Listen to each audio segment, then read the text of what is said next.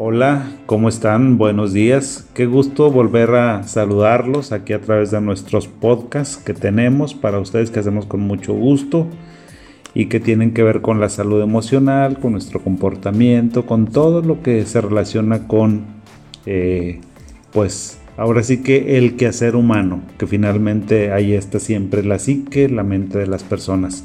Les comentaba, les comento que el día de hoy vamos a hablar sobre la conducta alimenticia. Indudablemente, no me dejarán mentir, pues todo mundo tenemos una relación con la comida de una o de otra manera, tenemos una relación con la comida para bien o para mal.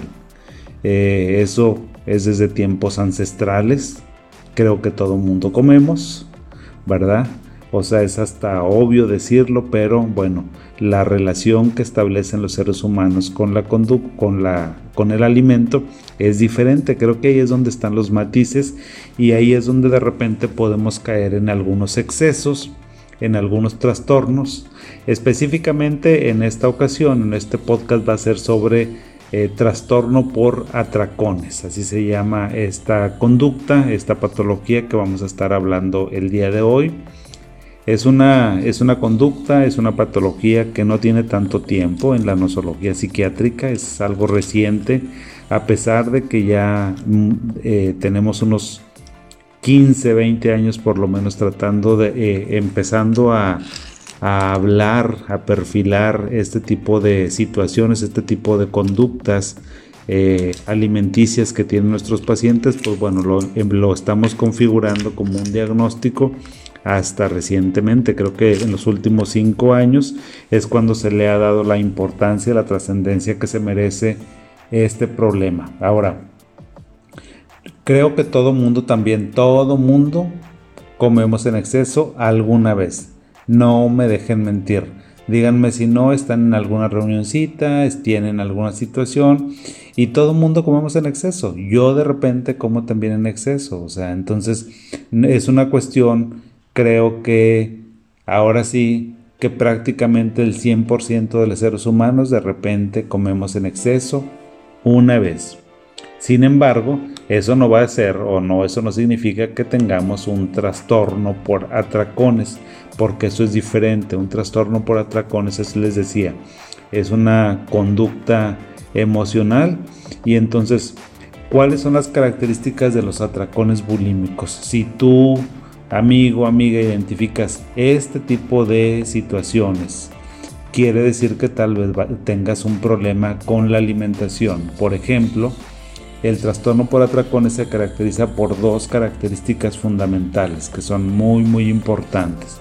La primera es que hay una ingesta de eh, eh, una, una ingesta en un periodo de dos horas de una cantidad de alimentos que es claramente superior, es decir, estás comiendo muchísimo más de lo que tú normalmente acostumbras a comer, o bien comes muchísimo más de lo que está comiendo tal vez tu grupo, tu grupo más cercano, tu familia, tus amigos. Entonces, esa es una ingesta excesiva de alimentos en un periodo de tiempo que por lo general es menor a dos horas. Ese es como el primer signo de alerta o es la primera característica que tenemos. Otra característica, la segunda, es que tienes una sensación de falta de control. ¿Qué quiere decir eso? Que no puedes parar la cantidad de alimento que estás consumiendo. Estás consumiendo muchísimo más de lo que eh, pudiste tal vez eh, estar controlando. Eso fue lo que hiciste controlar mucho, mucho tu, tu manera de alimentarse. Les decía, entonces tenemos esas dos características resumiendo, que es una ingesta excesiva de alimentos y la característica número dos es una sensación de falta de control, de no poder parar, de no poder controlar la cantidad de comida que estás eh, ingiriendo. Ahora, ¿cuáles son cómo se manifiesta, o sea, tienes esas dos cosas y cómo se manifiesta, cuáles son las conductas que puedes tener en algún momento dado. Por ejemplo, estas características clínicas o cómo se manifiesta es porque las personas comen muy, muy rápido. Son personas que comen demasiado rápido, que inclusive me decían en el, en el Facebook es yo como tan rápido en un periodo de tiempo tan, tan, tan corto, como tanta cantidad de comida que ni siquiera la saboreo. Entonces comen muy rápido, comen hasta sentirse mal. Es decir, hay personas que dicen, ¿sabes qué? Tengo la comida aquí en la boca, en la garganta, les duele el estómago, se sienten inflamados, se sienten distendidos, no se pueden dormir. O sea, tienen un malestar no solamente corporal, físico, sino también tienen un malestar emocional muy importante. Eh, otra, otra característica también es que las personas tienden a comer sin que tengan hambre, fíjate, o sea, no siempre, no siempre comen por hambre. Otra característica es que las personas coman a escondidas, eso es muy muy típico. ¿Y por qué comes escondidas? Pues porque te da vergüenza.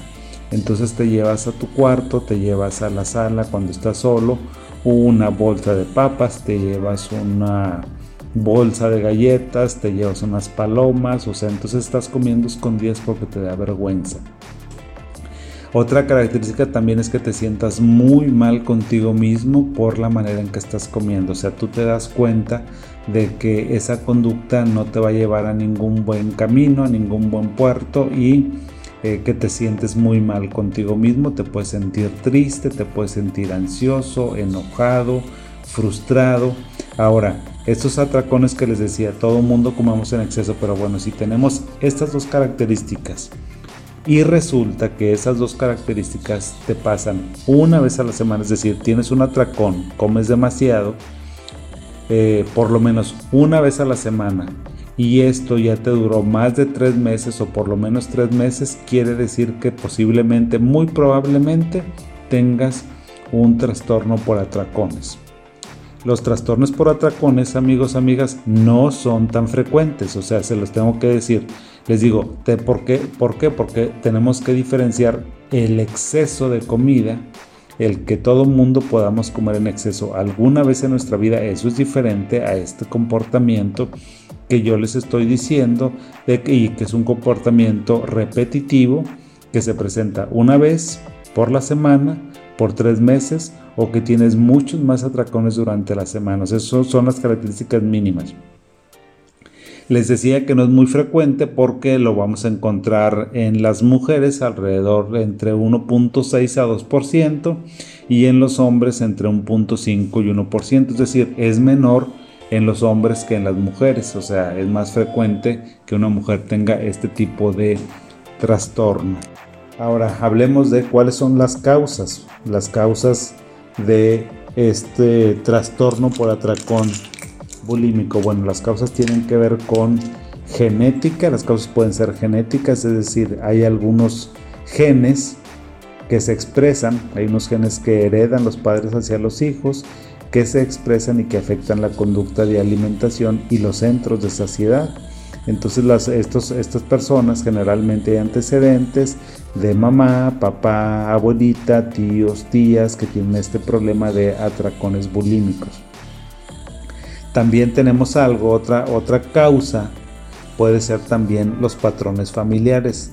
Recuerden que las conductas se aprenden, siempre se ha dicho eso, o sea que las conductas se aprenden, entonces si los hábitos en la familia, si mamá, papá tiene atracones, si los hermanos mayores tienen atracones, pues bueno, eso se va a aprender y se transmite de generación en generación. Otra causa muy, muy, muy frecuente, yo creo que me atrevería a decir que es la causa más frecuente de los atracones bulímicos, es invariablemente los problemas emocionales. Y les digo los problemas emocionales en general porque ahí encontramos un mosaico de patologías muy, muy, muy variadas. Tan variadas como pueden ser en el ámbito de los trastornos afectivos. O sea, por ejemplo, les hablo de depresión, de trastornos de bipolares, sobre todo trastorno bipolar. Les hablo también, también eh, a lo mejor de los trastornos de ansiedad, eh, ataques de pánico, ansiedad generalizada, trastorno por estrés postraumático, otra causa también puede ser los problemas con la imagen corporal, problemas de autoestima, problemas de estrés, problemas de ansiedad que se presentan en la vida cotidiana. Eh, eso es súper, súper frecuente.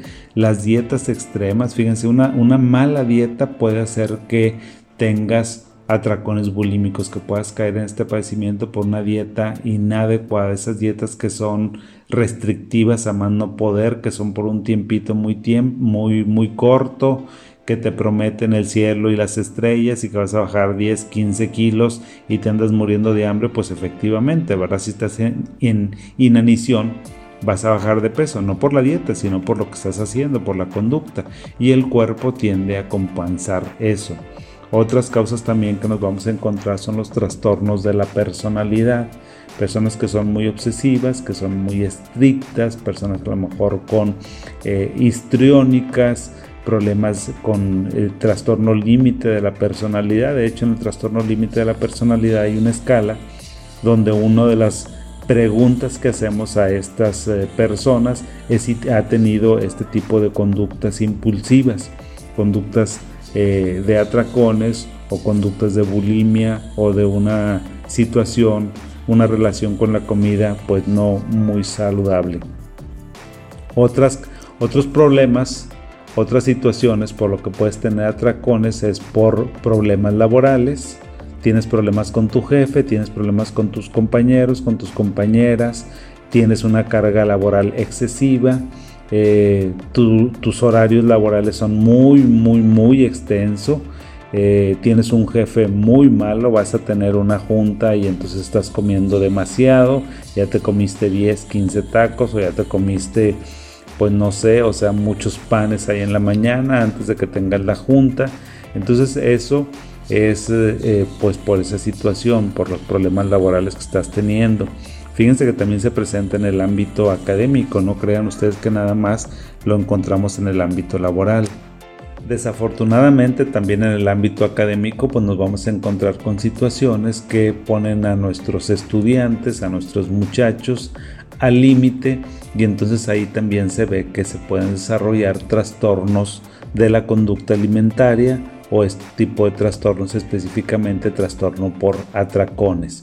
Entonces los problemas académicos son muy importantes, a lo mejor una, eh, un sistema muy rígido, un sistema muy competitivo, maestros muy competitivos, maestros que no velan por el desarrollo integral del muchacho, más que aprende, aprende, aprende, incorpora y sé muy bueno en inglés y matemáticas y en el álgebra y en inglés, o sea, en a lo mejor en competencias y se olvidan de la persona y entonces eso crea un ambiente pues muy desfavorable que a veces se ve compensado o se ve reconfortado pues por una dieta este, hipercalórica. Entonces los problemas emocionales también son muy importantes de tal manera que los niños pues digamos que es un grupo vulnerable o es un, grupo donde la, la prevalencia eh, es un poquito más elevada a las cifras que les di de 1.6, de 2%, de entre 1.5 a 2%. Es diferente, aquí es muy diferente por esas situaciones que les comentaba. Entonces, cuando tenemos algún problema emocional, algún problema de vida, algún problema existencial, pues la probabilidad de que tengamos este tipo de conductas de relación con la comida, eh, va a ser completamente diferente, o sea, no es exactamente igual. Entonces hay que estar pendientes sobre cuáles son las causas. Si tú identificaste, amigo, amiga, una situación, estás pasando por alguna situación de vida, ya sabes, no la puedes comentar a través de nuestras redes sociales y con todo gusto te damos seguimiento, te damos algún asesoramiento sobre esto.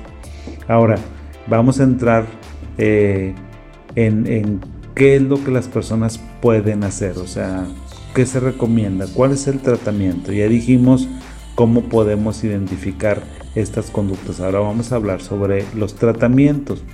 Y los tratamientos, digamos que hay como dos grandes apartados. O sea, uno es de tu autoayuda, tu autocuidado, o sea, que tú realices un cambio sin que necesites ver a un especialista eh, sin que necesites ver a un psicólogo, a un psiquiatra, a un nutriólogo. No, yo creo que con tus herramientas, con tus estrategias que puedes eh, desarrollar, seguramente te va a ayudar mucho. Entonces aquí vamos a dar consejos para eh, las personas y también consejos para los cuidadores. ¿Cómo es para las personas? Si tú ya identificaste, tú dijiste, paraste las antenas y dijiste, sabes que si yo tengo más de un atracón, como muchísimo más, eh, una vez a la semana por lo menos, y no puedo parar, es decir, como demasiado y siento que no puedo parar y me siento muy mal y eso me pasa eh, por lo menos una vez a la semana y esto ya lo tengo por tres meses, entonces fíjate lo que te voy a decir que puedes hacer. Una de las cosas que puedes hacer es que te lleves tu diario de alimentos. Cuando yo estaba eh, revisando la bibliografía disponible para hablar sobre este tema, me llamó mucho la atención esto del diario de alimentos, porque no lo entendía muy bien, no me hacía mucho sentido. Entonces cuando me metí a estudiarlo, pues bueno, ya este, dije, ah, ok, o sea, es todo un mundo de posibilidades. ¿Por qué? Porque aquí en tu diario de alimentación es tú ahí vas a ir identificando cuándo se presentan, por qué se presentan estos cambios. O sea, acuérdate que cuando identificas el problema, dicen que ya tienes la solución en un 70 o 80%. Este diario de autoayuda ti te va a eh, permitir que identifiques en qué momento de tu vida, en qué momento de tu día, en qué situaciones de vida estás teniendo atracones bulímicos. ¿Por qué los puedes tener? Los puedes tener por aburrimiento, los puedes tener por estrés, los puedes tener por cansancio. De hecho, me decía este, una persona en el, en el Facebook, en el live que hicimos, me comentaba, oye, yo como cuando estoy muy cansado, cuando tengo muchas cosas que hacer.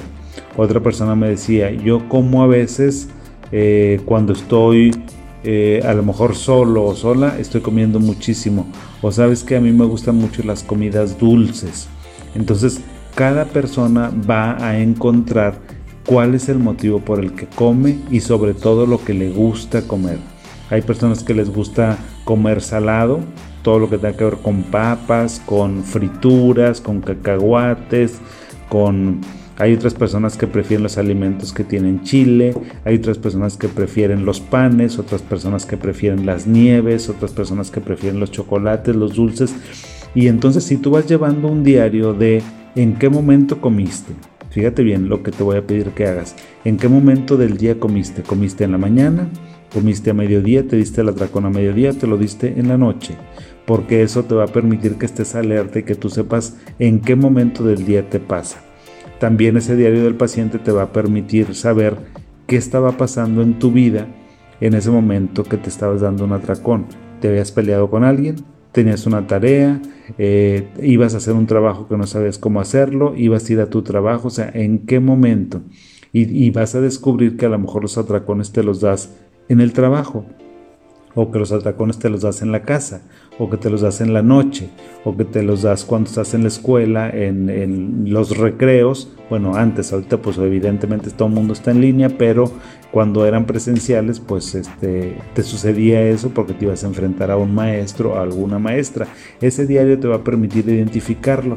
Y entonces cuando tú lo identificas pues empiezas a racionar, a racionalizar y a encontrar elementos tanto prácticos como elementos que te vas a decir, elementos en tu cabeza, en tu vida, que te van a ayudar seguramente a que puedas eh, solventar este problema que estamos teniendo. Otra estrategia de autoayuda que todo el mundo podemos seguir, fíjense, que es súper sencilla, súper, súper sencilla, es que comas todo el día. ¿Qué significa eso? Que tengas tus alimentos de 3 a cinco porciones durante el día. Díganme cuántas veces hemos escuchado este consejo, cuántas veces hemos escuchado que los expertos, los especialistas, los nutriólogos nos dicen tienes que tener 3, 4 o 5 porciones de alimento durante tu día para que tengas una vida, un cuerpo y una dieta saludable. ¿Por qué se recomienda eso?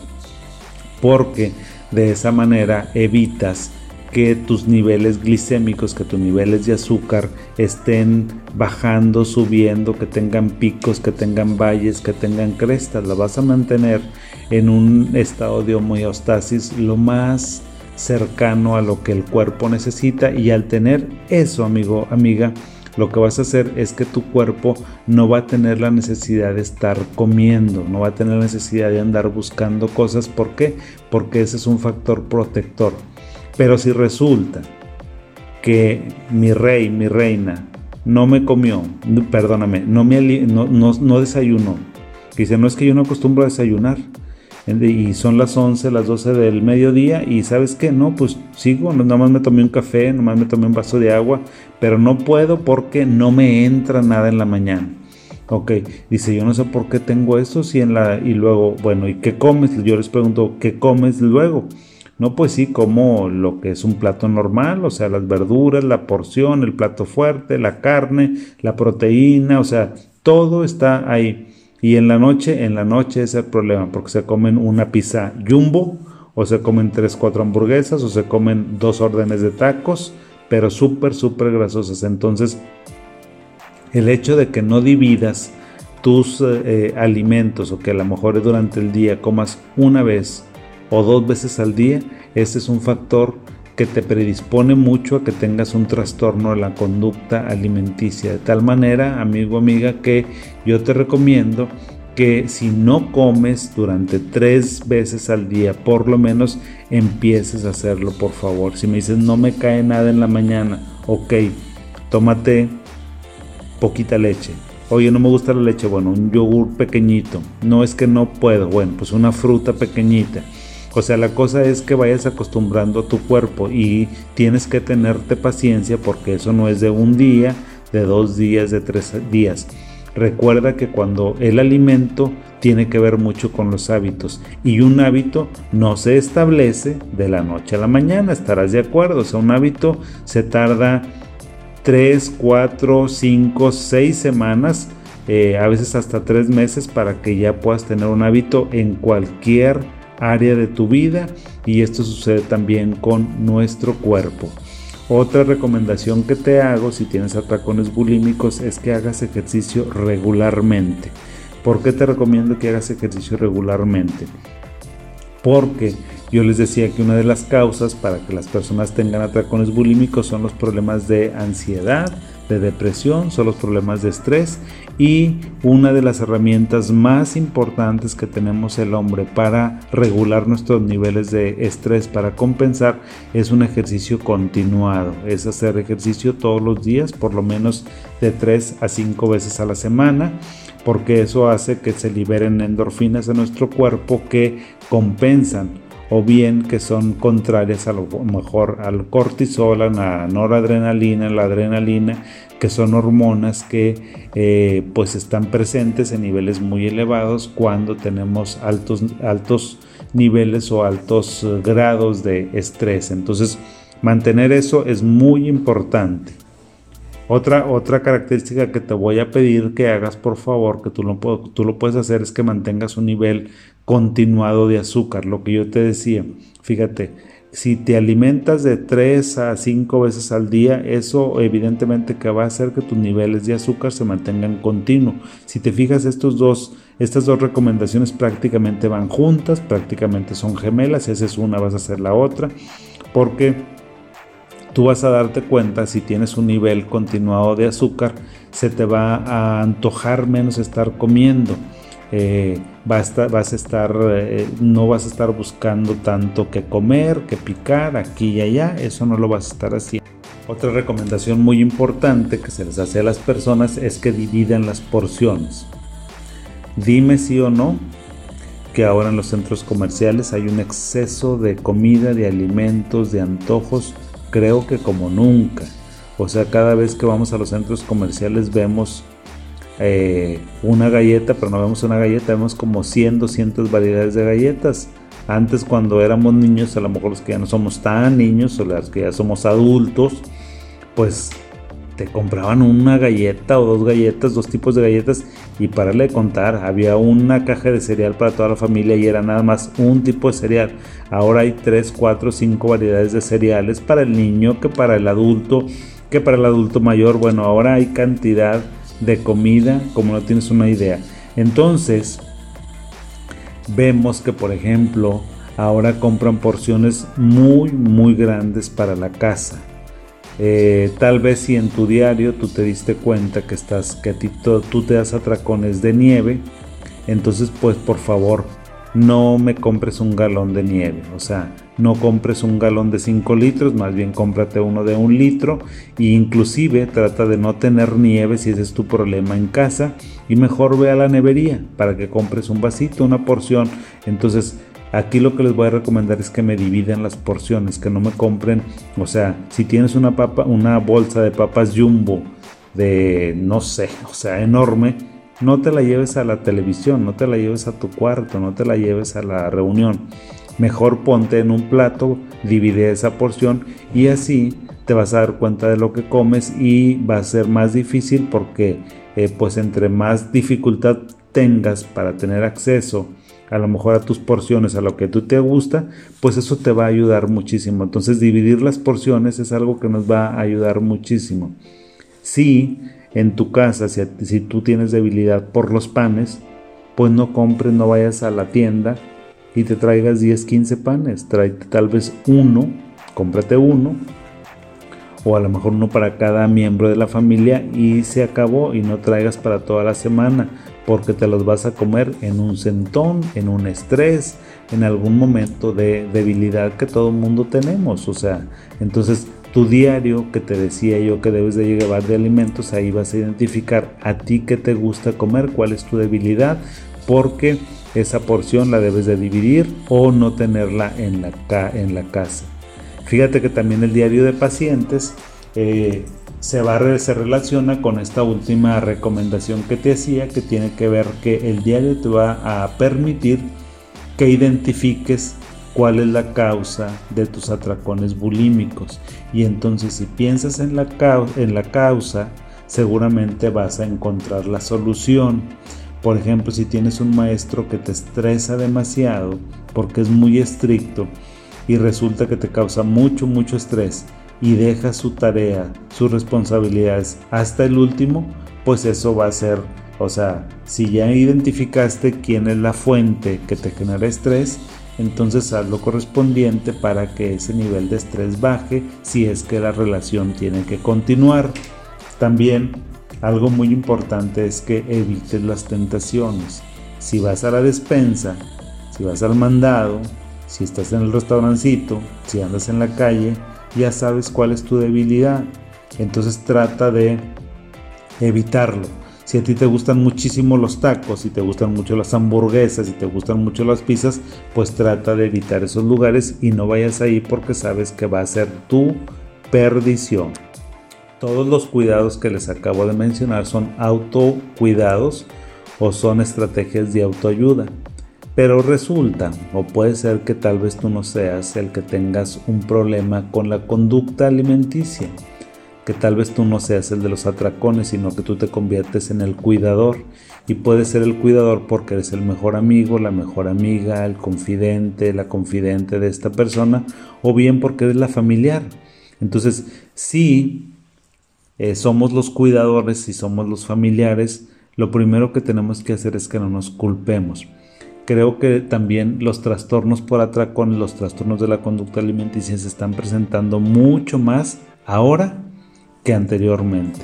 En las generaciones nuevas, en los niños, en los jóvenes, esta conducta alimenticia, creo que estos atracones, estos trastornos, esta relación que se tiene anómala con la comida ha cambiado muchísimo. Entonces ahora somos cuidadores. ¿Qué tenemos que hacer los cuidadores? En principio no te sientas culpable.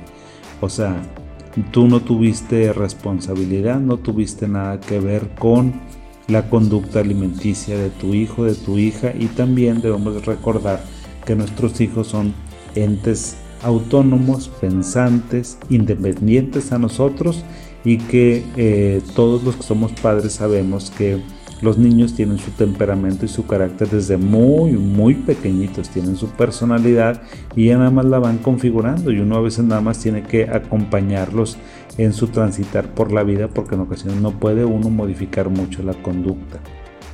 Entonces, no te culpes, esa es la primera recomendación. La segunda recomendación que te hago es, eh, debes de tener una mente abierta. ¿A qué, se, a qué te refiere este, con esto de una mente abierta? Es, debes de ver de qué manera tú le puedes ayudar, cómo puedes apoyar a tu hijo, a tu ser querido, ¿sí? Y recuerda que él o ella ya se siente bastante mal por su manera de comer como para que tú estés tratando de hacerlo sentir, de hacerla sentir peor. Entonces vamos a evitar a lo mejor esos comentarios negativos, vamos a tener una mente abierta de que este problema no surgió de la noche a la mañana y tampoco se va a ir de la noche a la mañana. Es un problema que requiere mucha atención, que te requiere mucha paciencia, que te requiere mucha abierta, mucha eh, que tengas tu mente abierta, eh, que te, pues sí, sobre todo bastante, bastante paciencia es lo que se necesita aquí. También algo que se necesita mucho es que seas activo en el tratamiento. ¿Qué quiere decir? Pues si estás viendo que tu hijo o tu hija tiene debilidad por los panes y te fuiste a la despensa y todas las ocasiones trajiste pan, pues no debes hacerlo. Si tiene debilidad por eh, la comida chatarra, si tiene debilidad por las salchichas, por los jamones, por los tocinos y compraste demasiado, pues entonces no le estás ayudando en el tratamiento. Tienes que ser activo, activa en ese sentido y también tienes que ser muy activo y muy activa y tal vez acompañarlo, acompañarla si quiere que la lleves con el nutriólogo, con el médico, si quiere que le hagas ejercicio, si quiere que le inscribas, que la inscribas en un gimnasio. O sea, todo eso tienes que tú colaborar para que este tipo de situaciones médicas puedan salir adelante. Otra cosa muy importante, amigo, amiga, es que pongas el ejemplo. O sea, tienes que poner el ejemplo. No, no puedes pedirle a tu hijo, a tu hija que eh, tal vez se alimente muy bien o que tenga cinco comidas durante el día y tú resulta que no haces más que una o dos. Entonces, eh, ciertamente, aunque nuestros hijos son independientes a nosotros, pues bueno, para bien o para mal, los padres somos un modelo para ellos, nos guste o no nos guste, es una responsabilidad que nos tocó y ni modo, así que hay que poner el ejemplo. Algo muy importante también es que si eres el cuidador no te rindas. Por lo que te decía, este problema no empezó de la noche a la mañana y no se nos va a quitar de la noche a la mañana. Si todo esto que te dije, si los consejos para eh, las personas y también si los consejos para los cuidadores, para los que ayudan, no es suficiente porque el problema es muy importante, hay que consultar a un médico, hay que consultar a un psicólogo, a un psiquiatra. ¿Por qué? Porque nos va a ayudar. ¿Cómo nos va a ayudar? Nos va a ayudar a través de una técnica terapéutica muy importante, ampliamente estudiada, que es la terapia cognitivo-conductual, que nos ayuda este tipo de estrategias, de herramientas psicoterapéuticas, lo que nos va a hacer es y ayudarnos a identificar cuáles son nuestros pensamientos y nuestra conducta alrededor de la comida. Eso es para ver qué, qué tipo de cognición tenemos, qué tipo de pensamientos tenemos alrededor de la comida. Y la otra parte muy importante es la conducta. ¿Cuál es la conducta que rodea a esta situación? De alimentación. Entonces por eso una terapia cognitivo-conductual nos ayuda a pensar, nos ayuda a identificar nuestros patrones de comportamiento y nos ayuda a actuar. Es muy muy importante. También tenemos medicamentos para este, para este problema de los trastornos por atracones.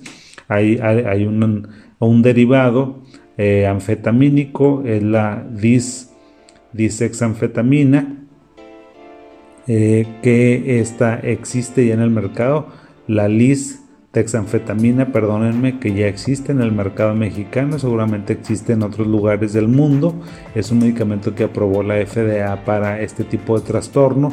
También en ocasiones usamos antidepresivos eh, como bupropión o eh, ansiolíticos en caso de que la situación emocional del paciente pues sea bastante, bastante frágil. Entonces, bueno amigos, pues esto era lo que les quería comentar alrededor del trastorno de la conducta alimenticia y específicamente el trastorno por atracones bulímicos. Ya saben que nos pueden escribir, nos pueden marcar nuestros teléfonos. Ya les he dado mi, mail.